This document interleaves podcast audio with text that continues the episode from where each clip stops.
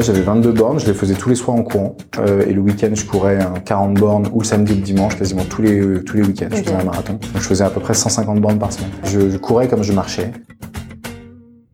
Que mes potes proches se marrent, ça a été un- une vexation originelle. C'est-à-dire, j'ai écrasé ma clope et j'ai dit ça c'est la dernière clope que je fumerai et je vais traverser la France en courant et me casser pas les couilles. Je trouve mon plaisir dans la performance et je trouve mon plaisir dans euh, le partage. Je suis aussi efficace à réfléchir sur la stratégie marketing ou de communication en allant courir autour du lac que euh, tout seul devant mon ordi. En fait, mon ordi va rien me dire. C'était entre la réalité et le rêve. Et on a tous les sens surconnectés, euh, on est connecté à son corps, au bruit, à toutes les sensations, etc. Les réseaux sociaux ont construit en fait des personnages entrepreneuriales qui est, euh, pas la vraie vie quoi. Ça fout des complexes quand même à ceux qui veulent se lancer. Et quand tu connais ces histoires, elles sont fausses en fait. C'est des reconstitutions d'une réalité qui est erronée. La compétition, moi, je l'ai mis au centre de toutes mes activités de vie. Ça m'a jamais écrasé, ça m'a jamais fait paniquer. J'ai toujours été meilleur en compétition qu'en entraînement, sur scène qu'en répète. Le sport, c'est un. Pour moi, je l'ai jamais vu comme une passion ou un hobby, tu vois. Je le vois comme euh, un reflet de là où t'en es dans ta vie. Hello et bienvenue dans Génération Flow, le podcast qui parle d'équilibre et de santé mentale. Je m'appelle Romy, je suis entrepreneuse nomade et future coach mental. Dans Génération Flow, j'interviewe des athlètes, des aventuriers et des entrepreneurs pour comprendre ce qui se passe vraiment dans leur vie, dans leur tête et aussi dans leur cœur. Je t'emmène avec moi explorer ce qui se passe sous la surface, la partie immergée de l'iceberg, car c'est là que se trouvent les meilleures leçons professionnelles et personnelles. Sans plus attendre, place à l'épisode. Salut Stan, Salut Romy, tu vas bien? Impeccable. Merci de m'accueillir aujourd'hui au Basecamp euh, d'Explora Project Annecy. Bah, écoute, tu es la bienvenue. Merci, c'est hyper cool depuis le temps que je le vois sur Instagram. C'est vrai, c'est vrai. Tu vois ce mur avec ce gros Je logo lequel reconnais. On, selfies. Euh, plein de questions à te poser aujourd'hui. Le plus dur, ça va être de savoir par où on commence. Et du coup, pour me faciliter la tâche, eh ben, je veux bien que ce soit toi qui te présente, s'il te plaît. Ouais, bien sûr. Bah, je m'appelle euh, Stan Gruot, j'ai aujourd'hui 36 ans. Bon anniversaire. Ah, la vieillesse, merci. euh, je suis marié, j'ai deux filles. Je les mentionne parce que, effectivement, euh, leurs deux arrivées correspondent à des moments assez importants dans ma vie d'entrepreneur. L'arrivée de la première, du coup, c'est effectivement le passage d'une vie de salarié à une vie d'entrepreneur. Euh, où après avoir fait l'EDEC, j'ai fait plus de 10 ans de salle de marché, où j'étais trader en trader en matières premières, matière, enfin en action, puis en matières premières agricoles. Et c'était des années assez particulières des années euh, difficiles. Enfin, c'est comme ça que je me les, je me les remémore, principalement pour moi, pour mon entourage aussi, euh, parce que c'est forcément des métiers où ces choix ont un impact sur ceux qui nous entourent. Euh, ça fait partie de ces quelques métiers-là. Euh, et donc, euh, effectivement, j'avais imposé à tout le monde un rythme de vie assez particulier pendant ces années-là, assez auto-centré, euh, où effectivement ce que je gérais était à mes yeux, euh, dans l'absolu peut-être aussi, j'en sais rien, mais était important, lourd de responsabilité, il y avait énormément d'argent. Et donc ça a été des années assez stressantes, euh, je trouve. Mais je suis toujours allé chercher ces, ces moments-là dans ma vie. C'est des moments qui me stimulent aussi, donc euh, voilà, ça m'a ça m'a fait grandir sur plein d'autres plans. Et puis à la naissance de ma première fille, effectivement, euh, j'ai décidé de lancer le projet Explora, j'avais depuis très longtemps en tête, et qui était né aussi d'une de la passion que j'avais et que j'ai toujours ou que j'ai retrouvé récemment pour euh, la course à pied et l'ultra endurance qui était l'exact opposé de ce que je vivais en salle de marché et qui était du coup mon ma balance et qui me permettait de rester assez équilibré dans ce que je vivais, agressif d'un côté, euh, calme et apaisé de l'autre, ultra stimulé d'un côté et réfléchi et serein de l'autre. C'était un équilibre euh, instable peut-être, mais qui a en tout cas tenu pendant toutes ces années-là. Et j'ai donc pu lancer Explora, une agence de voyage d'aventure euh, responsable partout en France et en Europe. On est aujourd'hui basé à Annecy, on est une petite trentaine. L'aventure est, euh, est super chouette. Euh, je pense qu'elle fait grandir euh, tous les collaborateurs, en tout cas je l'espère. Et moi, elle me fait grandir aussi. Et donc on en est là. On est au milieu du parcours. J'ai du mal à avoir des conclusions sur Explora parce qu'on est dans le, dans le flow, justement. Ouais. Euh, je voudrais revenir sur un point. Tu as dit justement que euh, la course à pied et l'ultra distance à l'époque t'apportaient du calme. Tu trouvais cette forme vraiment de d'apaisement du coup dans le dans la course même même en étant sur des euh, distances euh, difficiles même en étant sur un effort euh, intense t'arrivais à avoir ce calme?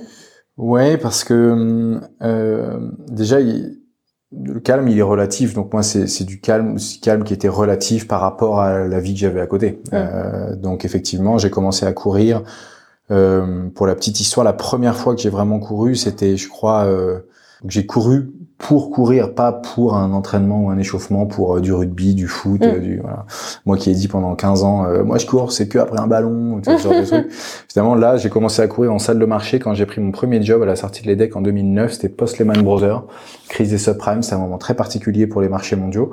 Et donc je bossais à Paris, j'étais dans un petit en coloc rue des Quatre Vents à Odéon avec un, un gars qui était à l'EDEC avec moi et on bossait comme des fous. Et j'ai rentré le soir vers 22-23 heures à la salle de marché. Et en fait je ne pouvais pas faire d'autres activités sportives que ça, tu vois, à cette heure-là, parce que je rembrayais le lendemain à 8h, 8h30. Et donc, euh, après des journées un peu compliquées, je, je, partais courir dans Paris, et puis, effectivement, euh, c'était en rupture totale, même si Paris est bruyant, c'était en rupture totale avec euh, ma journée devant les écrans, le, le, hurlement de la salle de marché, le bruit absolu, sans arrêt, sans fin. Donc c'était effectivement un apaisement. Donc ça c'est comme ça que tout de suite que j'y ai trouvé du plaisir. C'était euh, c'était déjà un apaisement visuel, un apaisement euh, mental. Euh, et puis je mettais de la musique et du coup je, trouvais effectivement que c'était assez épanouissant. Et puis ça c'était un peu le premier le premier step, mais surtout le deuxième step c'est euh, quand j'ai bossé à Saint-Germain-en-Laye euh, et j'habitais dans Paris, j'avais 22 km entre chez moi et la salle de marché. là, j'avais 22 bornes, je les faisais tous les soirs en courant. Et c'est là où j'ai attrapé un autre truc dans la course à pied qui est euh, l'état de d'ultra fond. Donc je courais tous les jours et le week-end je courais un 40 bornes ou le samedi ou le dimanche, quasiment tous les tous les week-ends. Je faisais un marathon. Donc je faisais à peu près 150 bornes par semaine. Mmh. donc c'était beaucoup. Et effectivement, là, j'avais un état de, j'essaie de pas, mais c'est le mot qui me vient, c'est flow. Je suis désolé, j'essaie pas de te le refaire. Mais mmh. Bah, c'est ouais, de fluidité, enfin, où tout semble. La course à pied me semblait facile. Voilà. Je, je, courais comme je marchais. Euh, je pouvais parler quand je courais. J'étais en vitesse aérobie, à l'aise, etc. Et comme je mettais beaucoup de volume d'entraînement, bah, je commençais vraiment à devenir bon dans ce, mmh. dans cette discipline-là. Et après, il y a eu du coup le troisième, la troisième étape qui était euh, Là, pour le coup, les ultra distances. Euh, et là où là, t'atteins un niveau pas vraiment de flow, mais j'ai commencé moi à aller faire des courses de plus en plus longues. Et plus je courais longtemps, plus j'étais dans un état cette fois-ci de c'est après le flow, c'est la mmh. transe quoi. Ouais. ouais des, des, états de, de transe sportive. C'est vraiment le terme. Euh, je l'ai eu dans la dans les quelques défis et records que j'ai fait. Euh, euh je c'était entre le, la réalité et le rêve c'était vraiment euh, voilà on est on a tous les sens surconnectés euh, on est connecté à son corps au bruit à toutes les sensations etc et moi je les ai trouvés dans la course à pied. Mais peut-être que d'autres l'auraient dans d'autres véhicules sportifs ou mm. dans d'autres euh, par d'autres moyens. Oui beaucoup ça se dit beaucoup chez tout ce qui est musicien pianiste dans un moment justement où il passe cet état qui est en fait la performance ultime mais connecté à des sensations de, de bien-être extrême mm. où en fait tout devient simple. Il y a une distorsion du temps de ah, hyper vite. Mais, mais, mais c'est vrai que le, le sport, c'est bah, en plus parce que du coup, t'actives tous tes sens, d'autant plus quand t'es dans, dans des expériences euh, d'effort intense où à un moment donné, le cerveau rationnel, il est obligé de déconnecter. pour déconnecter, il fait la place à, à d'autres choses. Enfin, c'est joliment dit, c'est vrai, c'est vrai, c'est vrai. Et euh, dans ces moments-là où tu courais euh, 22 bords par jour et qui plus est en rentrant du boulot, t'avais quand même toujours l'énergie de le faire parce que j'imagine, tu vois, tu disais euh, ton job à l'époque, ça te prenait, ça te bouffait beaucoup d'énergie, à la fois physique parce que très demandant, très stimulant, et mental. Euh, non, en fait, pour moi, euh, l'énergie, comme l'intelligence, comme la bêtise, elles sont dans des dans des je me le figure comme étant dans des, dans, dans des boîtes et des compartiments. Mm. il y a différents types d'intelligence, il y a différents types de bêtises. Et je pense qu'il y a différentes sources d'énergie. C'est-à-dire que tu peux être épuisé, euh, tu peux être épuisé nerveusement, euh, tu peux être épuisé euh, et être en pleine forme physique. Mm. Euh, tu peux être épuisé euh, physiquement, mais avoir, euh, je sais pas moi, toute la lucidité pour néanmoins, je sais pas, réfléchir à des choses plus complexes. Enfin bref, il y a différentes sources d'énergie, différentes formes d'énergie. Donc moi, effectivement, à la fin de ces journées de trading, j'étais épuisé euh, j'étais épuisé nerveusement. J'avais une tension qui avait eu sur la tension de, du stress de pas faire une erreur ou la tension des deals, etc. Mais par contre, euh, euh, mon corps était justement euh, un peu atrophié par cet état euh, végétatif d'être une journée devant 15 écrans pendant 9 heures, quoi, tu vois, ou 10 heures. Donc en fait, j'avais, j'étais en pleine forme physique, mais fatigué de la tension du, du boulot. Et pour moi, c'est des c'est vraiment des blocs différents, quoi. Euh, et, et, effectivement, le trading, même pour le pour les formes d'intelligence et de, et de développement que ça que ça suscite, c'est hyper particulier. C'est-à-dire que c'est t'as une zone de ton cerveau qui est, enfin c'est un peu une digression, mais t'as une zone de ton cerveau qui est ultra stimulée et d'autres zones qui sont mortes. C'est-à-dire que tu as la zone du risque, la zone de l'analyse, mm. la zone de, de la décision rapide, euh, de la qui est ultra développée, tu fais ça toute ta journée. Mm. Mais la zone de l'humain, de l'intelligence émotionnelle, bah, zéro. D'ailleurs, s'il y a trop d'émotions dans les décisions, euh, parfois c'est dangereux. Donc justement, il faut l'atrophier cette zone-là. Donc en fait, ça fait des êtres qui deviennent très particuliers dans leur développement. Euh, et donc effectivement, je trouvais que la course à pied c'était euh, vraiment l'exact l'exact complément de ce que je de, de ce que je vivais en salle de marché. J'étais justement, je débordais d'énergie, mon corps avait besoin de s'exprimer et c'était vraiment le truc parfait. Ouais. Et t'arrivais du coup quand tu quand tu sortais du boulot, quand tu revenais euh, chez toi ou avec tes potes, à retrouver, euh, à reconnecter avec cette part d'émotionnel, d'humain et à te remettre un peu dans les baskets du, du vrai Stan et pas du trader. Euh. non, en fait, je, pense que j'arrivais pas. Non, en fait, j'arrivais pas. J'étais dans l'image j'arrivais à, à, expli à, exprimer euh, euh, l'image du trader que je voulais ou l'image de la personne que je devais être socialement, etc. Mais j'étais complètement déconnecté de ce que je ressentais réellement. Euh, je pense que c'est des années qui m'ont construit euh, émotionnellement, pas forcément dans le bon sens, des années qui m'ont rendu complètement avec une empathie, avec une compassion à zéro. C'est-à-dire qu'une capacité à souffrir avec ou à, ou à avoir de la peine pour qui était à zéro. Par contre, euh, c'est aussi le fruit de mon éducation et de plein de choses. J'ai pas une empathie qui est à zéro. Je comprends ce que vivent les gens, mais ça ne m'affecte pas. Tu le euh, ressentais pas personnellement Je le ressens pas personnellement. J'avance quoi. J'avance. Et effectivement, c'est aussi pendant ces années-là, c'est ce qu'on nous demande de construire. Euh, on nous demande de comprendre les situations. Euh, enfin, il faut pas s'attarder sur parce que t'as le cerveau reptilien, la vie avance euh, uniquement, analytique et uniquement. Pilote automatique aussi peut-être un petit peu pour tenir. Euh, Probablement, ouais. Et, et, donc euh, après on met tout ça dans un inconscient, euh, dans, dans, le coffre et bon à des moments ça ressurgit de plein de moments différents. Moi, j'ai envie de dire heureusement.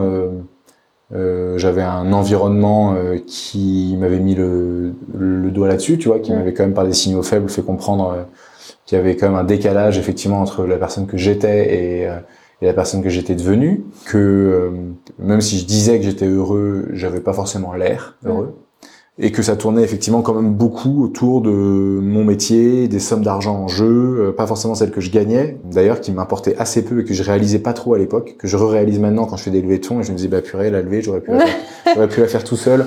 Euh, donc non, je crois que j'étais devenu euh, J'étais devenu quelqu'un petit à petit de différent, pas forcément pour le mieux. Euh, à nouveau, c'est ni blanc ni, noir. Je pense que j'ai développé des capacités d'analyse, de résistance au stress, mm. des capacités de prise de décision rapide, des capacités de responsabilisation, de responsabilité, tu vois, face aux événements, aux mm. décisions, etc. D'être derrière les actes qu'on pose euh, complètement.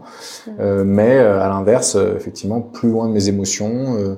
le facteur humain est un outil pour arriver à des fins euh, qui étaient du résultat ou du financier, euh, ce qu'on retrouve pas du tout dans les organisations équilibrées, et enfin, l'exact opposé de ce qu'on construit chez Explora, tu vois, évidemment, que j'ai construit en opposition à ça aussi, et en réaction. Et heureusement, euh, je me suis fait rattraper, on va dire, par, par la vie dans le bon sens, avant que ce soit, tu vois, que je puisse dériver et que je sois pas capacité de, en capacité de reconstruire quelque chose de très positif tout de suite, puisque c'est bien ce que j'ai fait avec Explora, j'ai pas eu de phase de compliqué, euh, tu vois. De, j'ai raccroché les crampons du trading euh, sur le haut de la bosse euh, et j'aurais très bien pu attendre plusieurs mois ou années et, et, être au fond du gouffre et beaucoup plus compliqué d'être en d'être en création quand t'es quand t'es pas quand tu te sens pas bien quoi. Ouais, c'est vrai qu'on parle beaucoup aussi du, du burn-out un peu en point down. Euh, T'as pas été en burn-out, mais tu t'étais un peu sur la route, quoi. Je sais pas, ouais, carrément. Euh, euh, Est-ce qu'il me faut encore quelques années pour le réaliser et accepter de le dire, peut-être? Honnêtement, aujourd'hui, j'ai pas l'impression, mais j'étais sur la route du, c'est sûr. Après, tu vois, il y a des tempéraments aussi. Je sais pas si j'ai un tempérament de burn-out, j'en sais rien. C'est peut-être une bêtise que ce que je dis, mais en tout cas, je suis en réaction assez vite, donc j'ai voulu recréer des choses, des espaces, des, des, des, zones créatrices, des, du coup des pas de côté par rapport à ce qui me semblait être, euh, ce qui m'amenait de la souffrance, etc. Qui m'a fait du bien. Est-ce que c'est arrivé juste à temps? Euh, Je sais pas. Mais ouais, ouais, je pense effectivement que j'étais dans une spirale euh, euh qui était dure et où je me sentais un peu débordé par, par, par, Par période, ouais. Et tu racontais dans un podcast que justement c'était au moment de la naissance de ta première fille que toi tu avais vraiment pris la décision de, de quitter. Tu savais euh, où tu allais Tu disais que tu avais déjà gribouillé pas mal, ouais. explorer un projet sur des calepins, mais tu... Bah, je savais l'objet que la boîte aurait, je savais que je voulais faire des expériences pleine nature, pas forcément responsable à l'époque, ça s'est arrivé dans un second temps, euh, des expériences pleine nature pour rapprocher l'homme de ses émotions euh, par le dépassement de soi physique, puisque c'était euh, l'expérience par laquelle j'étais passé euh, moi euh, dans mon parcours de vie. et puis après, j'ai recoupé et rebouclé avec un marché plus structuré de cette idée-là, du marché du voyage d'aventure, qui pour le coup était un marché organisé, structuré, beaucoup plus développé chez les anglo-saxons qu'il ne l'était en France. Okay. Et on dit souvent qu'une start-up, c'est la c'est le carrefour ou, ou la percussion d'un du, du, parcours d'un fond, de l'histoire d'un fondateur avec un avec une problématique de marché. Bon, l'histoire du fondateur, on en a un peu parlé, et, et la problématique de marché, c'est ce marché du voyage pleine nature, du voyage d'aventure qui n'était pas du tout développé en France comme il était chez les Anglo-Saxons, pas du tout aussi digitalisé, euh, un peu vieillissant par le, le, paysage concurrentiel existant. Et pour moi, il y avait beaucoup de choses à faire. Ouais. Et euh, je savais à peu près où j'allais, oui, sauf que euh, j'avais jamais monté de boîte et donc j'ai tout découvert sur le sur le tas. Mais ça m'a jamais fait trop peur en fait et euh, je pense que les gens sous-estiment l'intensité que qu'est ce métier de trader en fait et les et les skills que tu es obligé de développer pour survivre dans toutes ces années-là quoi. Ouais. Des skills de bouffer des trucs que tu comprends pas euh, et en deux heures parce que tu as un litige sur un cargo à 150 millions de dollars et tu dois te former sur j'en sais rien un truc de phytosanitaire de qualité machin parce que tu as une conf à faire en espagnol avec les douanes je sais pas quoi. Et tu vois en fait en gros c'était que ça. C'est-à-dire c'est des challenges avec des, des montants énormes et, et, beaucoup de tension beaucoup de stress. Et en fait c'est une capacité à apprendre sur des sujets que tu connais pas hyper vite en sprint. Du coup bah quand je suis arrivé dans l'entrepreneuriat je dis ok marketing comme c'est quoi, comment ça fonctionne, organique, payant, tac, coût, coût, coût, coût d'acquisition client, coût machin, coût par membre, euh, le funnel, les conversions, les trucs, tu vois, au bout d'un moment, c'est juste théorique, quoi, tu découvres tout. J'ai bouffé ça pendant des mois. Et du coup, j'avais l'impression d'avoir une photo un peu finale de ce qu'il fallait maîtriser pour que la boîte tourne bien, très théorique. Et puis j'ai commencé comme ça, par petits pas, ça s'est bien passé. Et puis au bout d'un moment, euh, effectivement, euh, au bout d'un moment, j'ai eu une petite difficulté à projeter le coup d'après. C'est-à-dire que je pense que pendant toutes ces années, j'ai été capable de, de projeter assez facilement ce que serait le début de la boîte, ouais. euh, jusqu'à ce que ça fonctionne. Et après, quand ça a commencé à fonctionner, quand on a fait quelques centaines de milliers d'euros, euh, et en quelques mois, je me suis dit bon, en fait, en fait, le coup d'après, ça va donner quoi en fait euh, Quelle va être la structure? Et là, je me suis retrouvé un peu en train de me dire, bah, en fait, tu as jamais trop réfléchi d'ailleurs. Euh, comment comment on organise, un, tu vois, un, comment tu as des milliers ou des dizaines de milliers, euh, ce qu'on va avoir de, de participants, euh, euh, bah, un service client, des, des sales, des machins, comment on organise ça. Et en fait, c'est le coup d'après que j'avais pas trop vu. C'est là où je me suis dit, faut que je trouve un, une cofondatrice ou un cofondateur okay. qui lui sait ce que c'est. et ce sera, je pense, un bon duo. Et, et j'ai fait en sorte que la route d'Ali croise la mienne. T'as fait en sorte que voilà. t'allais la, la, chercher. Évidemment allé la chercher. On n'a rien sans rien, ça c'est. C'est clair. Ouais, mais ce que tu disais du coup, c'est que t'avais pas nécessairement l'expérience dans ce domaine, mais de tes expériences passées, tu savais que t'avais ce tempérament et ces capacités à apprendre, à t'adapter, à. Ouais, après, euh, alors là, les qualités, ce qu'il faut pour être un, un entrepreneur. Effectivement, c'est il y, y, a beaucoup de littérature sur le sujet. Franchement, j'en sais rien. Euh, moi, je sais que je sais même pas si je suis un bon entrepreneur. D'ailleurs, il y a différents types d'entrepreneurs. Il y a différents il y a différents types d'entrepreneurs en fonction des secteurs. Euh, il y a différents types d'entrepreneurs en fonction du niveau de développement de ta boîte. Mm. Effectivement, pour faire le 0 à 1, le 1 à 3, le 3 à 50, c'est pas les mêmes tempéraments quoi. Mm. Euh, moi, je je peux je peux pas dire sur les prochaines étapes. Euh, je peux dire en tout cas que sur le 0 à 1, moi j'adore ça. Je suis un défricheur. Voilà, en gros, Mm. c'est-à-dire quand il y a rien, page blanche je me démerde euh, pour, j'en sais rien moi, trouver les gens qu'il faut, euh, contacter les gens qu'il faut, avoir, euh, je sais pas moi, euh, l'argent qu'il faut, les, tout ce qu'il faut en fait pour que ça fasse 0 à 1 tel que je l'ai imaginé. Après, là, je suis en train de découvrir aujourd'hui le, aux côtés d'Alix, le 1 à 5, on va dire, qui est encore différent. Et après, un jour, on aura peut-être le 5 à 50, qui est une autre boîte, en fait, qui est complètement différent. Et voilà, là, on est dans le 1 à 5 ou dans le 2 à 5, j'en sais rien. Et c'est encore des challenges qui sont super différents. Euh, et je suis content d'être, d'être avec Alix dans cette phase-là, parce qu'elle a déjà connu cette phase-là avec sa boîte précédente. Et donc, ouais, aujourd'hui, j'ai l'impression euh, de d'apprendre dans plein de domaines et il faut juste essayer de le, de le faire, de le faire suffisamment vite euh, pour avoir des résultats suffisamment rapides pour euh, ne pas subir euh, en fait euh, cette vitesse là que tu dois donner et que tu dois servir pour tes banquiers, tes investisseurs, que sais-je, tous ceux qui assurent d'une certaine manière la pérennité de la boîte. Il faut juste être sûr que tu sois capable de progresser et d'avancer suffisamment vite pour toujours être maître du temps et pas te retrouver squeezé dans ce rôle du de l'entrepreneur qui finalement devient un peu salarié parce qu'il est obligé de rendre des comptes à, il passe plus de temps à rendre des comptes qu'à imaginer demain et voilà. L'enjeu, il est quand même un enjeu de temps, c'est-à-dire qu'arriver à avoir des résultats plus plus vite que le temps pour être maître de ton destin, pour être euh, et pour rester en contrôle. Quoi. Donc là, c'est les nouveaux défis de la phase 2 à 5. Ok. Par rapport du coup à, à, ton ancien job où tu disais que justement t'étais bah t'avais sacrifié une partie de ta vie, pas, pas une partie de ta vie nécessairement en temps, mais en plutôt secteur de vie. Maintenant que tu as euh, Explora, comment tu as, quand même une vie de famille à côté, tu as toujours euh, beaucoup de sport. Ouais. Euh, comment comment et grâce à quoi peut-être tu arrives à, à, maintenir cet équilibre? Est-ce que déjà tu, tu considères que tu le maintiens? Ouais, moi je considère que je le maintiens et je parle sous contrôle euh, de ma de ma de ma femme qui m'écoutera peut-être sûrement sur ce podcast et euh, j'aurais pas forcément pu dire ça en 2018, c'est sûr que non quand je quand c'était les premiers balbutiements de la boîte depuis quelques semaines, euh, une année quasiment blanche. Enfin, c'était la transition d'une vie à l'autre. 2019, ça a vraiment commencé. Euh, et là, pareil, je pense pas que j'étais vraiment en maîtrise. 2020, naissance de ma deuxième fille, Covid à la maison. Enfin, c'était quand même super particulier. Donc, pareil, là, je pense que j'étais euh, plus en réaction qu'en anticipation. 2021, beaucoup mieux, vraiment beaucoup mieux. Et 2022, impeccable. Et je pense que c'est, j'aimerais euh, avoir l'impression d'avoir beaucoup progressé là-dessus, mais je sais même pas si c'est grâce à moi uniquement. Euh, bah déjà, en tout cas, je sais que j'en ai conscience, et j'en ai vraiment pris conscience dans ces années-là, aussi grâce à des podcasts sur la parentalité euh, notamment, ou sur l'organisation euh, euh de vie au quotidien quotidien où on m'a fait où j'ai réalisé mon organisation en gros comment ça se passait mais c'est surtout et donc j'ai adapté quelques tips de, de maintien des horaires euh, euh à telle sphère de vie euh, d'organiser euh, ça peut faire bizarre mais dans ton calendar dans ton Google Calendar aussi parfois les moments de vie mm. importants que tu veux pour pas être dérangé pendant ces phases là euh, parce que comme j'ai des calendars qui sont un peu publics avec les gens de l'équipe, bah, au moins qu'ils sachent que pendant cette phase-là, j'ai pas envie de, que voilà, qu'ils attendent deux heures au machin avant le sujet urgent, parce que c'est ce sont ce genre de petites sollicitations aussi qui te font sortir de ta bulle familiale parfois. Euh, ça part d'une notification, hein, euh, donc il faut savoir s'organiser aussi, là-dessus. Et puis il y a aussi que les missions qui sont les miennes et le rôle que j'ai maintenant dans la boîte nécessitent pas le, la même organisation de travail.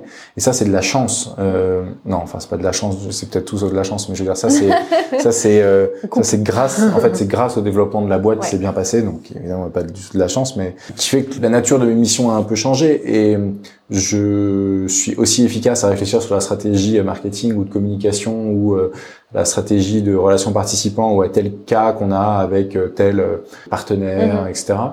Euh, en allant courir autour du lac que tout seul devant mon ordi. Enfin, mon ordi va rien me dire, mon mhm. écran, qu'est-ce que je vais taper Le but, c'est que tout le monde attend la décision qu'on va prendre. je veux dire, même quand bien même je serai devant mon ordi, ouais, c'est pour l'annoncer sur Slack. Enfin, peu importe. En fait, en gros, on s'en mhm. fiche. Donc, en gros, mes missions maintenant elles sont forcément un peu différentes. Il y a du contrôle, il y a de l'écoute, il y a du, il y a de la discussion et, et hum, des échanges de points de vue et hum, avec euh, avec les leads de l'équipe principalement.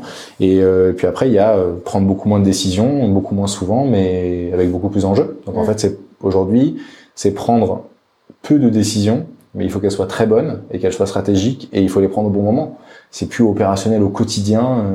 si je suis pas là de un vendredi matin de, de 9 à 10h30 ça change la vie de personne dans la boîte, hein, et c'est ça va rien changer pour les participants, rien changer pour personne.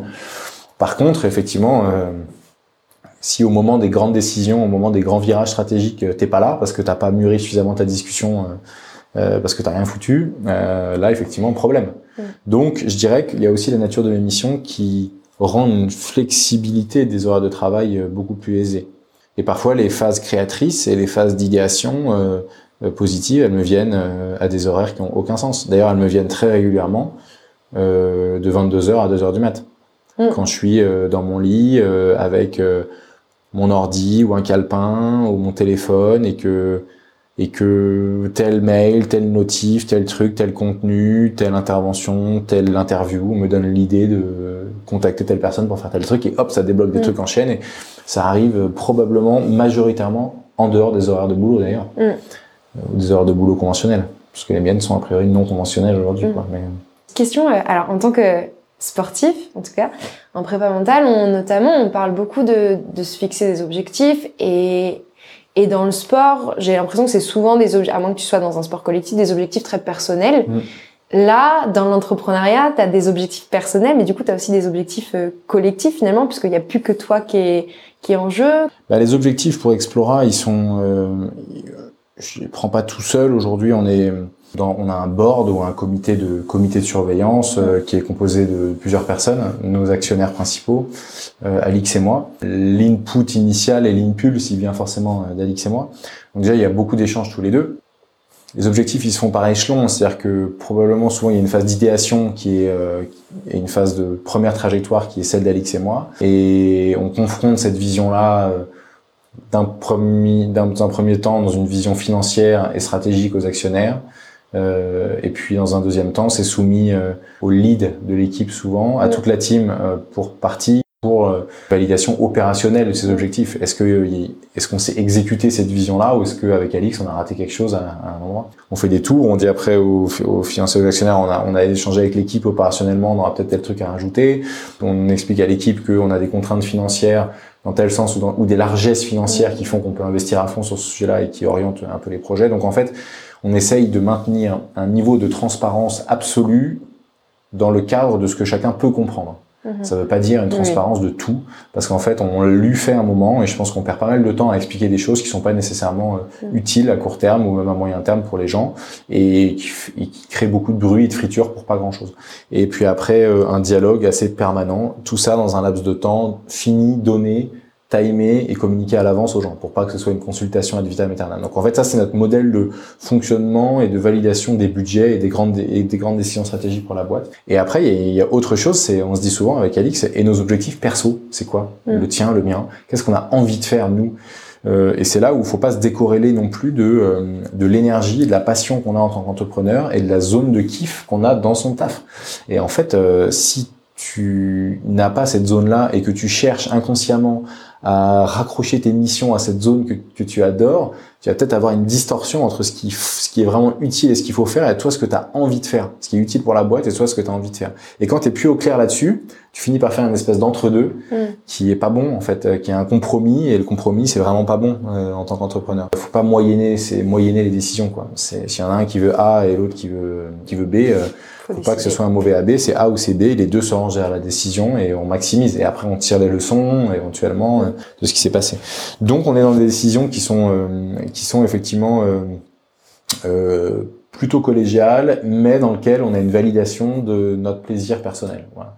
Et le corollaire avec le sport, effectivement, course à pied est très perso, mais moi je le considère tout. J'ai toujours trouvé l'excitation euh, par le collectif. Donc en fait, même si c'est un sport euh, euh, perso, j'essaye toujours de me raccrocher à des sphères collectif, des groupes euh, qui euh, avec qui je prends plaisir à, à pratiquer. Euh, du petit groupe, ça va avec les petits groupes de 3, 4, 5 potes, 10 potes avec qui on fait des marathons chaque année dans des villes différentes d'Europe. Donc ça c'est hyper stimulant parce qu'en gros c'est un rendez-vous chaque année, chacun son niveau d'entraînement à lui, on se retrouve mmh. tous une fois par an pour ça, donc ça c'est rigolo. Donc il y a des échanges sur les entraînements, les objectifs avec ce groupe-là. Il y a le cran un peu plus pro, on va dire, euh, avec les autres coureurs, des marques qui m'accompagnent, etc. Euh, et les quelques courses aussi qui nous qui nous offre des tickets de participation, bah pareil, une stimulation plus professionnelle, on va dire, mais mais pareil, on doit partager nos résultats, nos plans d'entraînement avec ce cercle et avec les marques et avec les grandes courses qui nous qui veulent qu'on participe à leur événement. Et puis après, j'essaie de le faire aussi euh, pour finir avec euh, avec un coach. Ça c'est assez récent pour moi. Euh, avant, je m'entraînais tout seul et, et du coup maintenant j'ai un coach d'Orient qui qui est très cool, très bon et c'est super. Bon courage, ouais, bah lui c'est une machine absolue, il court moins de 2,25 le marathon. Et que tu as rencontré au marathon des Sables. Que j'ai rencontré au marathon des Sables, au Half marathon des Sables et effectivement c'était aussi bah, l'exemple parfait de d'une performance personnelle, euh, mais dans un groupe euh, avec beaucoup d'énergie, beaucoup d'ambiance. Donc je pense que même dans des sports perso, tu es capable d'aller mm. trouver cette énergie du collectif. Quoi. Mm, génial. J'allais te poser la question justement, euh, tu parles de performance ou ou la notion de, de, plaisir. Au début, tu disais que tu t'es mis à courir surtout ben, finalement parce que tu n'avais pas beaucoup le temps de faire autre chose que ça, et puis pour évacuer, pour la, gestion du stress, des émotions et tout ça. Euh, quand tu cours avec tes potes, euh, c'est plutôt a priori pour le plaisir. Aujourd'hui, tu es plus sur cette notion de, de, plaisir où tu vas chercher de la performance, euh, du dépassement de soi, du challenge. L'un n'empêchant jamais l'autre, quoi qu'il arrive. Mais non, justement, les deux étant liés, et moi, je trouve mon plaisir dans deux choses. Je trouve mon plaisir dans la performance euh, et je trouve mon plaisir dans euh, le partage.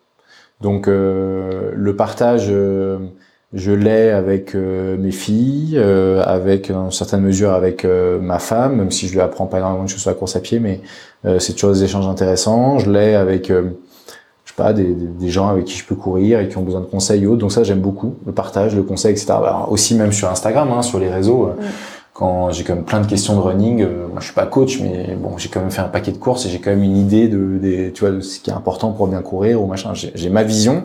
Je, peux, je pourrais pas adapter, euh, rendre n'importe qui performant. Tu vois, ça c'est pas mon job. Par contre, je peux dire quand même ce qui moi me rend performant ou ce qui m'a rendu performant à certains égards. Et voilà. Et donc ça, j'adore le partage. Ça, je trouve ça super intéressant, super riche. Euh, la transmission aussi. Et ouais, et, la performance. Moi, j'ai je suis vraiment un animal de compétition, quoi. C'est-à-dire que j'adore ça et dans tout ce que et la compétition, moi, je l'ai mis au centre de toutes mes activités de vie. Ça m'a ça m'a jamais écrasé, ça m'a jamais fait paniquer, ça m'a jamais euh, euh ça m'a jamais fait perdre mes moyens. Euh, ça te motive plus Ouais, j'ai toujours été meilleur en compétition qu'à l'entraînement. C'est ce que j'allais te demander. J'ai toujours été meilleur euh, sur scène qu'en répète. Euh, j'ai toujours euh, voilà. donc ouais, je vais chercher les défis et j'ai même un mécanisme un peu particulier, je l'entends, qui trouve toute sa, sa, sa, sa, construction dans le dans les réseaux sociaux. Hein. Parce qu'en fait, moi j'ai une, je pose des objectifs en gros devant le groupe, parfois même devant les réseaux pour m'y astreindre et pour me contraindre. Donc là, les réseaux sociaux, ça, a, ça a rendu ça euh, encore plus évident. Il y en a beaucoup qui font ça. Et moi, c'est déjà à l'époque, euh, j'étais pas sur les réseaux à l'époque, mais c'était dans, dans, le réseau, mon réseau de potes, quoi, en gros. Vous j'avais dit, je ferais le record de la traversée de la France en courant. Et tout était même parti d'une vexation un peu sociale, parce qu'en fait, mmh. c'était un dîner. Euh, si j'ouvre une parenthèse express là-dessus, euh, c'était un dîner en 2000, début 2011 euh, non, début 2010, ouais, début 2010. Je courais beaucoup, mais personne ne le savait encore trop. Je, leur disais pas complètement que je courais tous les jours. Euh, euh voilà, j'ai pas. C'était un peu mon jardin secret. Je sais pas trop pourquoi. Euh, J'étais en découverte de moi-même et de ce sport-là. J'avais pas trop de pas encore trop apte à en parler. Je sentais que c'était en train de créer quelque chose d'un peu particulier chez moi, que j'allais avoir un rapport un peu étonnant à ce sport et à ces, à ces sensations-là. C'était pas parce que tu te sentais pas encore suffisamment bon dans la pratique pour en parler? Ouais, peut-être. J'étais en découverte. Peut-être qu'aussi, j'avais pendant 15 ans, j'ai dénigré un peu le sport en disant que ça n'avait pas de sens, c'était pas sur un terrain. Euh, ça, je trouvais que c'était un peu un sport de vieux aussi, euh, beaucoup moins aujourd'hui parce qu'il y a des Kylian Jornet, des machins euh, beaucoup plus. Euh, mais à l'époque, moi, course c'était un peu un truc de vieux. Mm. D'ailleurs, les gagnants de l'UTMB il y a 10-15 ans, ils avaient 45-50 ans. Ouais, hein. maintenant, c'est, voilà, c'est la nouvelle génération. Ah bah maintenant, c'est voilà avec beaucoup plus de performance, de muscles, d'entraînement et tout. Mais à l'époque, c'était que l'expérience, quoi, comme on disait. Et bref, et et puis à ce dîner-là, et je fumais même à l'époque, je crois. Je fumais un peu je suis en soirée. En tout cas, là, j'avais une cigarette à la main à ce dîner, un dîner de potes, et puis euh, on parlait du Paris-Dakar qui avait été fait en Amérique latine. C'était une des premières éditions en Amérique latine, ça remonte, mais j'avais dit, oh, c'est ridicule les sports mécaniques. Euh, moi, c'est pas un sport, quoi. Tu vois, t'es dans une bagnole et tout. J'avais défendu ce, ce sujet-là sans beaucoup de finesse, et j'avais dit, bon, moi, sport, c'est pas du sport auto, c'est pas du sport. Tout le monde s'était marré. J'avais dit, par contre, si les gars le font en courant, euh, là, solide, quoi. Et il me dit, mais tu peux pas traverser un continent en courant, ni même un pays en courant, tu dis n'importe quoi. Et, puis ça m'a, j'ai dit, bon, ah, bien sûr, moi je peux le faire et tout. Et là, et là, je me souviens, il y avait un éclat de, un éclat de rire. Ça m'avait vexé. Et moi, je me, je me suis toujours considéré hyper sportif, tu vois. J'ai toujours été premier en sport partout, j'ai toujours été sportif dans mes études, machin. Et que mes potes proches se marrent, certes, après beaucoup de bière, mais quand même, euh, ça a été un, une vexation originelle, quoi. C'est-à-dire qu'en gros, là, j'ai dit, j'ai écrasé ma clope, c'était le début de ma clope parce qu'elle était hyper grande, je m'en souviens, je l'écrase comme ça. Et je dis, ça c'est la dernière clope que je fumerai. Et je vais traverser la France en courant et me casser pas les couilles. Effectivement, c'est ce que j'ai fait un an après. Et donc là, il y a eu euh, clairement pour moi un an d'entraînement tous les jours pour leur prouver qu'ils avaient tort et pour effacer cette vexation. Quoi. Et donc ta motivation, elle a, au-delà du moment où tu, tu dis en fait les gars, je vais vous le prouver, elle est restée de leur prouver qu'ils avaient tort ou est-ce que j'imagine qu'au en fait ça a été le ça m'a mis le pied à l'étrier euh, voilà on s'en est amusé une semaine après ce dîner et tout machin mais néanmoins chez moi c'était pas du tout éteint et hum, ça m'avait fait réaliser à mm. quel point j'étais loin de la personne que je voulais être euh, et donc mm. c'est plutôt ça que ça avait allumé en moi c'est euh, c'est le fait d'être euh, déviant de ta trajectoire euh, perçue. L'image que tu donnes, oui, c'est L'image que tu Mm. penses avoir. C'est presque quand, quand c'est l'image que tu donnes, tu le sais qu'il y a une- un delta. Quand c'est l'image que tu penses avoir toi, c'est tu tombes de haut parce que tu penses vraiment que c'est que, que c'est tu, enfin tu, tu n'es pas sur ta trajectoire euh, sur la trajectoire que tu imaginais être et ça ça m'a fait ça m'a blessé. Euh, je me suis dit que moi je voulais être un, un gars euh, sportif euh, euh, qui découvre le monde et tout et puis pour eux en fait c'était un éclat de rire.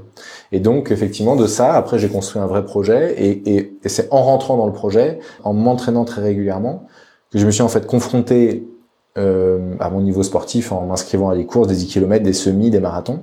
Et en fait, en voyant que j'étais j'étais fort, en fait. Euh, C'est-à-dire qu'en gros, euh, plus je courais, j'étais pas très technique, j'avais pas beaucoup de technique, mais je faisais tellement de volume, comme un casquette verte aujourd'hui. Le gars, il fait tellement de volume euh, que oui, il fait 18e de l'UTMB parce qu'il court euh, 10 000 km par an. Mm. Je, je sais pas qui fait ça en France, mais donc effectivement, euh, à un moment, euh, même si t'es pas doué, même si t'as pas de technique, quand tu fais 10 000 bornes par an, Et t'avais pas, performe. euh, pas de notion de tes capacités physiques avant de t'engager dans euh, la traversée de la France en courant. J'en sais rien. J'ai- toujours été super sportif. Ouais. J'ai toujours euh, couru le plus vite de ma classe. J'ai- Je suis jamais, j'avais jamais fait de métier de, de sport de- d'endurance pur. Donc j'en savais trop rien. Tu vois, j'ai être fort à un match de foot et mettre des buts, euh, c'est pas pareil qu'être fort euh, en sprint. euh, ça n'a rien à voir avec avec le, la traversée de la France Ouais, et, la- et le gros delta qui est entre les deux. C'est le mental en fait. Et toi, confronté à l'adversité absolue, parce que dans ces moments-là, c'est comme ça que tu l'aperçois. Après, c'est pas l'adversité absolue comparée à d'autres histoires de gens sur la planète, évidemment. C'est un détail, que, ce que j'ai vécu. Mais néanmoins, à ce moment-là, t'es confronté, toi, et t'es convaincu que c'est c'est l'adversité absolue. Ton corps a jamais été dans une aussi grande souffrance qu'à ce moment-là. Que tu ne vois pas la fin, ni même de la journée, encore moins de la semaine, encore moins de la quinzaine. Et que tu es persuadé, enfin, que tu ne sais pas comment tu peux y arriver, mais que tu sais que tu vas y arriver. Et ça, bon, bah, oui, ça, je me suis confronté à ça, c'était une première. Je n'arrive même pas à, à savoir euh, comment je pouvais être aussi convaincu que j'allais arriver au bout avec euh, ce que j'avais vécu avant dans ma vie, en fait. C'est-à-dire, euh, j'avais pas eu l'impression d'avoir des phases d'adversité. J'avais eu des phases de challenge, de boulot, pour rentrer en prépa, les écoles, les machins. Je savais que j'étais studieux, appliqué, travailleur, motivé, mais tout ça me paraît bien pâle. Mais je pense qu'on l'est tous, tu vois, au fond. Et cette force-là, on l'a tous au fond de nous, en fait. On est tous convaincus qu'on va avoir un destin hors du commun. Et on sait pas encore quoi. Mais est-ce qu'on en est convaincu? Est-ce qu'on l'espère? Tu vois, c'est un mix un peu, un mix des deux. Mais je pense que c'est la même chose pour toi. Tu sais que tu vas faire quelque chose de grand. Tu sais pas encore quelle est la porte d'entrée vers cette trajectoire-là. Tu la cherches. Tu as l'impression de la trouver parfois. Probablement d'ailleurs, mais le chemin est encore un peu toujours long. Et donc moi, pareil, je savais que j'avais envie d'avoir un destin un peu extraordinaire. Mais c'est souvent parfois que ce que je dis d'Explora, c'est permettre aux femmes et aux hommes ordinaires que nous sommes tous des moments de, vie extraordinaires en pleine nature. Moi, c'est ce que j'ai trouvé avec, avec cette traversée de la France en courant. Je savais je savais que j'allais avoir, euh, j'allais avoir des trucs un peu extra dans ma vie. Je le pense toujours. Hein, je sais que j'ai encore plein de trucs à avoir. Je sais pas à quoi. je- J'essaie de les susciter, de, de, Mm. de les créer, mais je sais que la force mentale est quand même un truc euh, qui se travaille. Ça, je l'ai appris.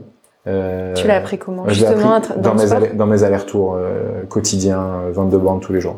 Ouais, parce que on l'imagine quand il fait beau, avec la petite vue euh, Ouais, sur les quais, c'est sympa, mais non, non, non, c'est Saint-Germain-en-Laye, donc euh, euh, euh, Nanterre, euh, la Défense. sous la euh, flotte. euh, potentiellement sous la flotte, euh, en bordure de périph.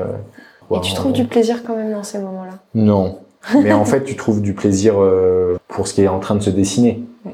C'est ça le truc. C'est qu'effectivement, je vois souvent d'ailleurs des stories euh, ou des gens qui communiquent sur euh, c'est dur, je me motive, il pleut. D'ailleurs, parfois, j'ai pu le faire aussi, hein, c'est par facilité, mais et c'est galère. Et pour illustrer à quel point il faut se motiver, mais je pense que l'essentiel de la motivation est, invisible euh, et ça n'a rien à voir avec les conditions météo. Si effectivement, et c'est là où il faut bien distinguer euh, vouloir faire des grandes choses sportivement ou s'accomplir euh, et pratiquer une activité sportive. C'est des choses qui ont rien à voir. Si tu pratiques une activité sportive et que c'est la course à pied, c'est hyper dur de se motiver quand il pleut. Mm. Évidemment que ça fait chier, t'es mouillé, t'as froid, tu, tu comprends, tu comprends pas le but quoi. Si t'es en train de t'entraîner pour euh, traverser, les, pour, battre le record, la traversée de la France en courant, euh, pour prouver à euh, je sais pas qui de ton entourage que tu es capable de le faire, pour aller faire taire des gens qui t'ont vexé quand ils ont dit que tu pourrais pas, pour faire quelque chose de grand, pour un copain qui est malade, qui, tu vois, en gros, si le, si le défi dans lequel tu te lances, il, il, il, vaut le coup, et si c'est si c'est pour toi une, une source de motivation absolue, la météo, le temps, euh, mm. les tracas, l'horaire, la réunion qui se décale, mm. ce, sont des détails. Bien sûr que tu vas passer au-delà de ça. Il s'agit pas de se demander comment tu peux rester motivé euh, pour aller courir quand il pleut. Euh, il s'agit de trouver quel est le but que tu mets derrière une pratique sportive et quel est ton but de vie, quoi. Mm. Euh, donc, moi, je suis à l'inverse admiratif de ceux qui s'entraînent sans but, qui font du sport sans but. Alors, le but, c'est, ça peut être, il peut être plus ou moins long terme aussi. Voilà, ça peut être des, des buts euh, très court terme, pour voilà, mais en tout cas, moi, j'ai trouvé, euh, euh, j'ai trouvé euh, assez transcendant et assez dingue le fait de se, fixer des objectifs moyens et long terme qui soient hyper fat et qui fassent réagir les gens. Voilà, et moi, je vais trouver ma motivation dans dans, dans reconvoquer cette force mentale, quoi. Reconvoquer ça, je trouve que c'est assez rassurant. Et moi, à chaque fois que je passe par des étapes, effectivement, sportives ou même entrepreneuriales, mais difficiles, dans lesquelles j'ai convoqué, convoqué, cette force mentale et que ça s'est bien passé, et bah, ça la renforce encore plus, quoi. Euh, et du coup, euh, ça te donne vachement confiance dans la suite. Tu vois, t'arrives, on te dit, euh, ouais, telle course, tel truc, telle épreuve, euh, ah, ça va jouer au mental. Hein. C'est, je dis ah bah là je suis équipé là-dessus. Tu vois. En fait, en mm. gros, que ce soit vrai ou pas, j'en sais rien. Le mental, c'est tu le, tu le décides, tu le commandes dans l'état d'esprit dans lequel tu es. Si ça toi, se travaille, hein, c'est pas pour rien. Et bien sûr, ça se travaille. Si toi tu penses que t'es naze, euh, bah il y a un truc qui est sûr, c'est que tu vas être naze. Il faut se parler, il faut se, faut se fixer des objectifs qui sont, font les méthodes, elles sont assez connues, mais se, se fixer des objectifs qui sont mm. atteignables. Mm stratégie de petits pas, renforcer ton estime de soi, des objectifs plus grands, euh, prendre le temps des célébrations, euh, trouver tes leviers, quoi, parce que c'est des leviers intérieurs, des leviers sociaux, des leviers publics, des leviers. Moi, j'ai l'impression que c'est un mix de tout. Donc. est ce que tu disais sur les objectifs atteignables est aussi finalement assez motivant, parce que sinon on peut vite tomber dans un ce qu'on appelle le stress de sous-pression, mais c'est en fait la démotivation. Ouais. Euh, c'est hyper important et l'avantage d'être capable de te fixer des objectifs à court, moyen, long terme, c'est que même tes petits objectifs, c'est pas des petits objectifs, c'est des étapes vers euh, ton but ultime. Et, et, en fait, tu parlais de, de célébrer ces moments, c'est tout aussi important. En fait, si tu leur donnes aucune valeur, tu vas pas en profiter, tu vas pas capter, tu vas pas. Ton corps, il a une mémoire, ton cerveau, tout, tout, tout enregistre en fait les émotions, les sensations que tu peux ressentir à chaque défi. Ouais. Et, et quand tu comprends que c'est une étape vers un but, tu, tu les savoures. Tu vois, c'est genre c'est. Enfin, moi, je, je n'arrive pas et je pense qu'on est assez similaire là-dessus. J'arrive pas du tout à. En tout cas, je performe largement moins bien à, à l'entraînement si j'ai pas un objectif quel qu'il soit mais quel qu'il soit. Et l'objectif, ça peut juste sur être. Euh, l'entraînement donné ou un objectif long Non, les un peu de tout. Ouais, un peu de tout. Non, mais tu vois, même un objectif de semestre, de bah, ok, aujourd'hui je veux performer sur euh, tel mouvement, ou juste mm. euh, je, je, veux être plus technique et moins en force. Enfin, mais juste mm. te donner des motivations, de savoir ce que tu vises.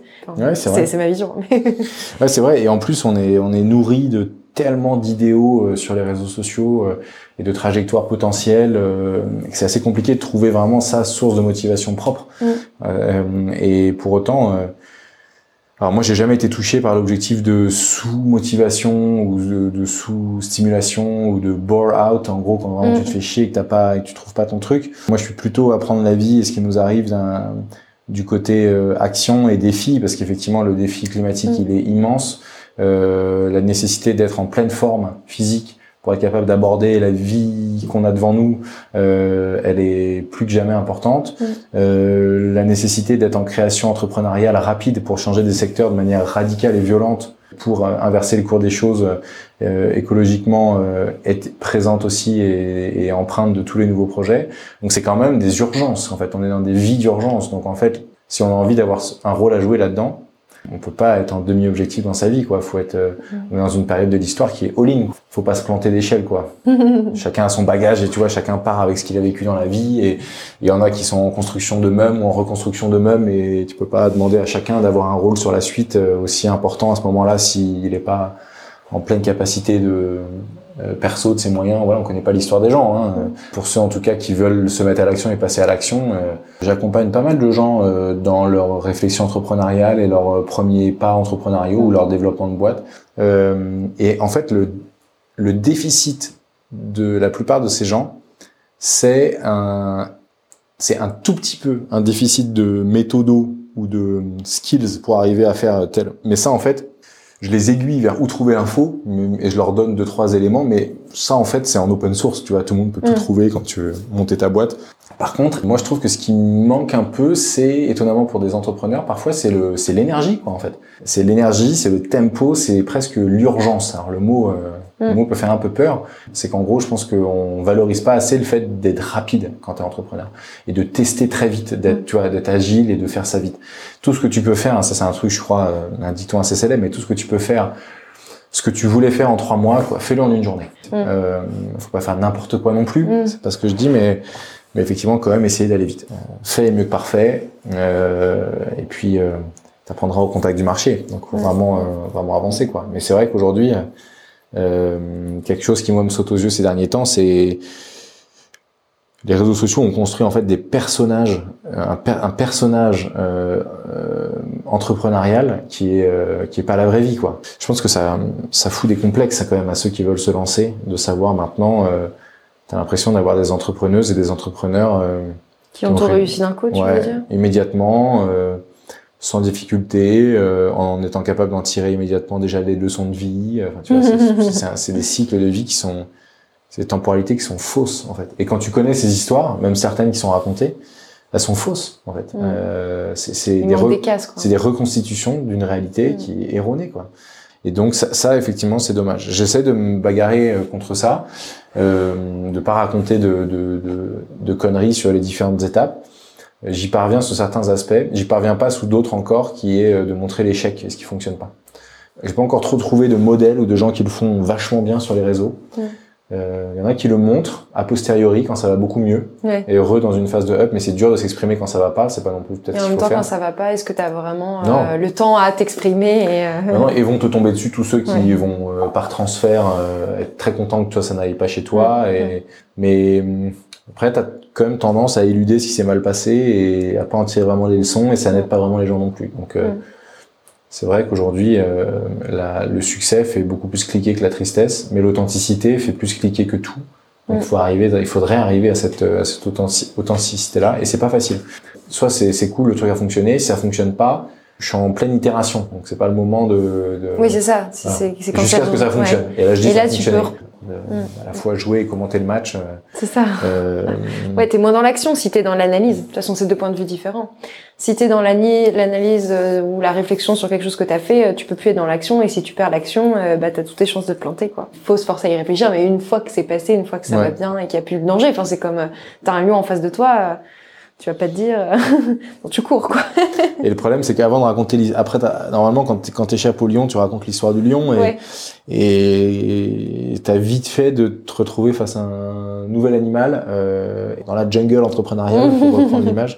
Je pense pas que ça motive les gens euh, de les nourrir de ces images-là, Ouais. euh, de ces images de toute puissance, de, de, de paillettes only et tout. Ça, c'est pas la vraie vie, quoi. Donc bon.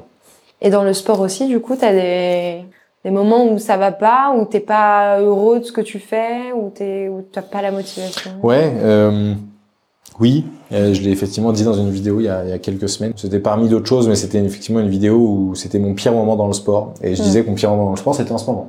Alors c'était il y a quelques mois, effectivement, qu'on avait tourné ça, où je faisais moins bien que tous mes résultats de, enfin course à course, tu vois, vraiment course comparable à, Mm. à course comparable. Euh, je faisais moins bien que tout ce que je faisais dans les années 2010 à 2014-15, quoi Ok. qui était là où j'étais en feu quoi, sur la, la course à pied, ma vraie référence.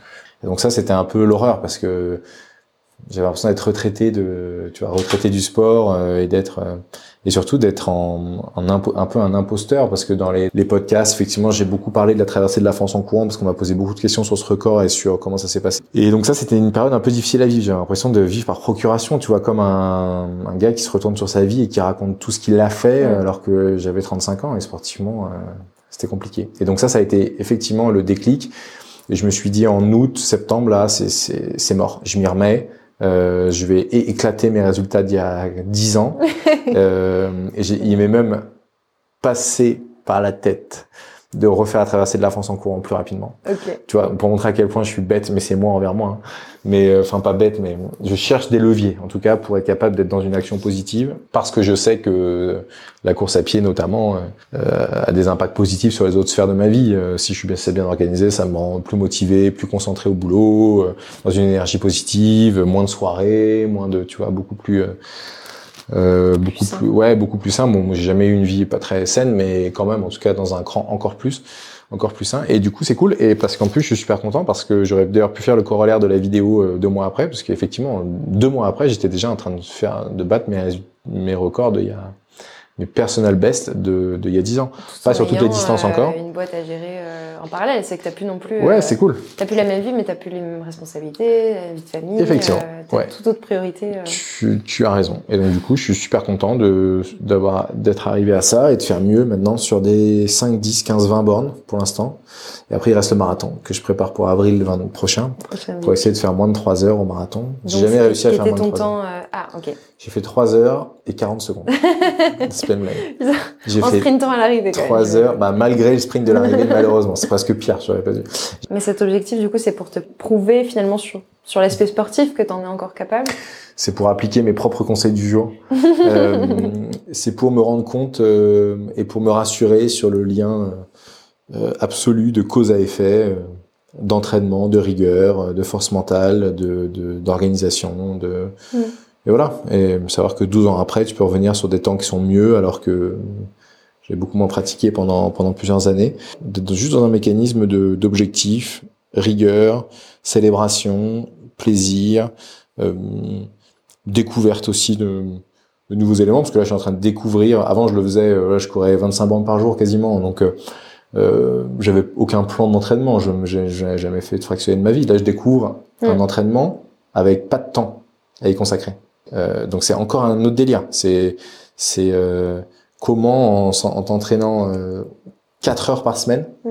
peut arriver à performer à surperformer. C'est encore différent que d'y consacrer toute sa vie. Comme tu l'as dit j'ai plein d'autres plein d'autres sphères à investir donc euh, bah, c'est ça que je trouve sympa, c'est le, le- on va dire la, la science de l'entraînement efficace euh, que j'ai que j'ai jamais qui m'a jamais intéressé. Je me suis jamais étiré de ma vie, j'ai jamais rien lu sur euh, tu vois, je suis toujours allé au feeling, j'avais le temps, euh, j'avais j'avais j'avais que mon nombril et moi dans ma vie euh. voilà, là effectivement, c'est un sujet différent donc je trouve ça assez riche de de découvrir ça. Tu parlais de, de force mentale, justement. Tu dirais que maintenant, tu es plus mature aussi sportivement, peut-être avec les, bah, toutes les aventures, les expériences. Tu m'en parlais de marathon sable, tes autres marathons, tes autres courses. Est-ce que Ouais. tu penses que ça, ça peut aussi être un avantage sur euh, ce type de performance que Ouais, carrément. Euh, c'est juste qu'à l'époque, euh, j'étais dans la toute puissance. C'est-à-dire qu'à l'époque, il m'était jamais rien arrivé. J'avais jamais abandonné, j'avais Ok. jamais, tu vois. Donc ça, c'était quand même une espèce. J'étais, je me, ça me- ouais, j'étais, euh, j'étais en invincibilité. euh, Alors, à mon niveau, hein, j'ai jamais rien gagné, mais j'ai fait top 100 de la CCC en 2015. euh, J'étais en pleine forme, tu vois. Je me sentais Mm. vraiment bien. Et, et, et maintenant, euh, je suis beaucoup plus lucide sur la difficulté que c'est de faire ces résultats-là, etc. Mm. Et ce qu'il faut pour y arriver?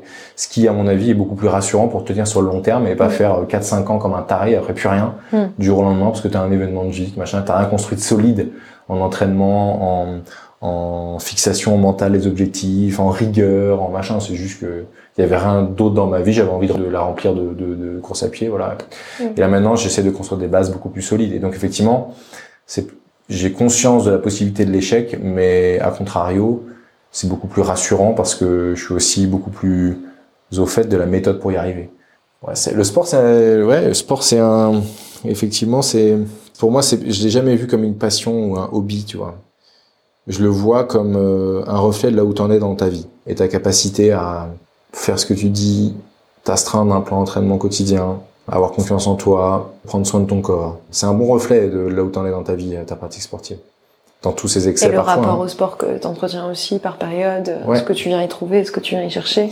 Ouais, bien sûr. Moi, j'ai eu un rapport compliqué au sport. Cette période-là, euh, ces, années-là, c'était des périodes, c'était un rapport au sport qui était addictif. Mm. Sont c'était des conduites excessives. Euh, D'ailleurs, un article dans Psychologie Magazine qui m'avait été consacré euh, sur l'addiction au sport. Euh, et donc, c'était, en tout cas, mon tableau était, était dépeint comme un tableau d'état, euh, d'état excessif, euh, Mm. de drogue, euh, ouais, dans un état pathologique. Hein. Mm. Ouais, il faut avoir conscience de ça. euh, pour et, et je pense qu'il n'y a pas besoin d'en arriver là pour pour connaître ses limites.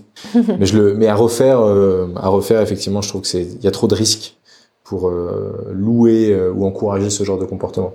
Beaucoup mieux à à faire étape par étape, solidement avec une méthode, prendre plaisir. euh, Si tu avais peut-être un dernier conseil ou euh, un, un de tes propres conseils Un de mes que propres tu donnerais? Bah, hum, il y en a une un peu guerrière, mais au fond, c'est vraiment mon tempérament. Donc, j'essaye de le, j'essaye de le lisser pour euh, être socialement acceptable, accepté, euh, et de pas être trop bourrin euh, sur les réseaux sociaux parce que je suis pas fan de la foudre qu'attirent les comportements très tranchés sur les réseaux, même si mon tempérament elle est extrêmement tranché. Mm. En fait, sur les réseaux, je suis beaucoup plus édulcoré que euh, tout le monde me le dit d'ailleurs.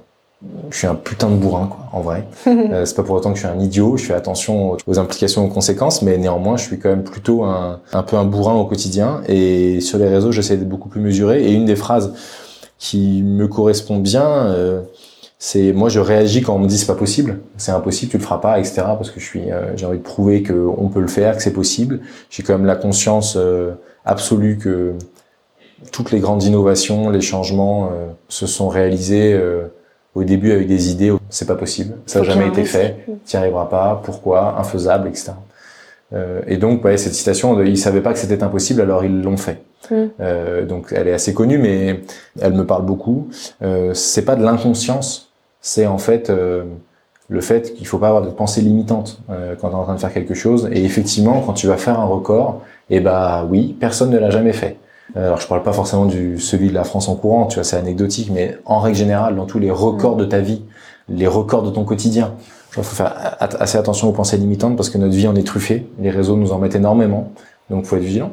Et puis euh, voilà. Et l'autre, ce serait euh, if there is a will, there is a way. Quoi. Donc s'il y a une Mhm. volonté, tu trouveras ton chemin. Quoi. Donc euh, et à nouveau toujours dans cette idée-là d'être un peu, de savoir être un peu pionnier aussi dans sa vie, dans des vies où, on- où finalement euh, avec les réseaux, euh, on a une grosse tendance au mimétisme ou à l'amélioration de l'existant, au home staging de nos vies. Euh, mais à un moment, euh, dans la situation dans laquelle on est, il faut savoir inventer aussi des, des trajectoires. Euh, et on apprend beaucoup plus en étant dans la création, euh, dans la recherche, dans l'aventure, dans ce côté pionnier. On, attend beaucoup, on apprend beaucoup plus sur soi-même, sur les gens qui nous entourent et leur, et leur comportement à notre égard quand on est dans ces phases-là. C'est un accélérateur de vie. Et ça, c'est super pour se trouver. Il faut juste accélérer la vitesse de sa vie. Quoi. Génial. Trop cool. Merci beaucoup Stan Merci pour cet échange. C'était un plaisir. On mettra, je mettrai tous les liens dans le podcast, les liens vers Explora Project aussi, qui est finalement cool. un très bon moyen, je pense, de sortir de cette zone de confort dont tu parles pour des personnes pour qui euh, à traverser la France en courant, c'est pas forcément le plus simple. Oui. Ceci dit, il y a de belles expéditions Bien et sûr. de belles aventures à faire qui permettent aussi d'aller euh, chercher un peu ses limites, se connaître. Et, euh, donc bravo à toi pour, euh, pour ce Merci. parcours entrepreneurial et par G sportif. On suivra ça de près. La pression. J'adore ça. Pas du tout. Ah bah c'est toi qui l'as annoncé. Ah, je sais, je sais. bon merci Stan, Merci, à bientôt. Salut. Hello à nouveau, merci d'avoir écouté l'épisode jusqu'au bout. Si tu veux soutenir Génération Flow, la meilleure chose à faire, c'est de laisser 5 petites étoiles sur Spotify ou Apple Podcast, ou bien simplement en parler autour de toi, ça m'aidera beaucoup. On se retrouve pour le prochain épisode, à très vite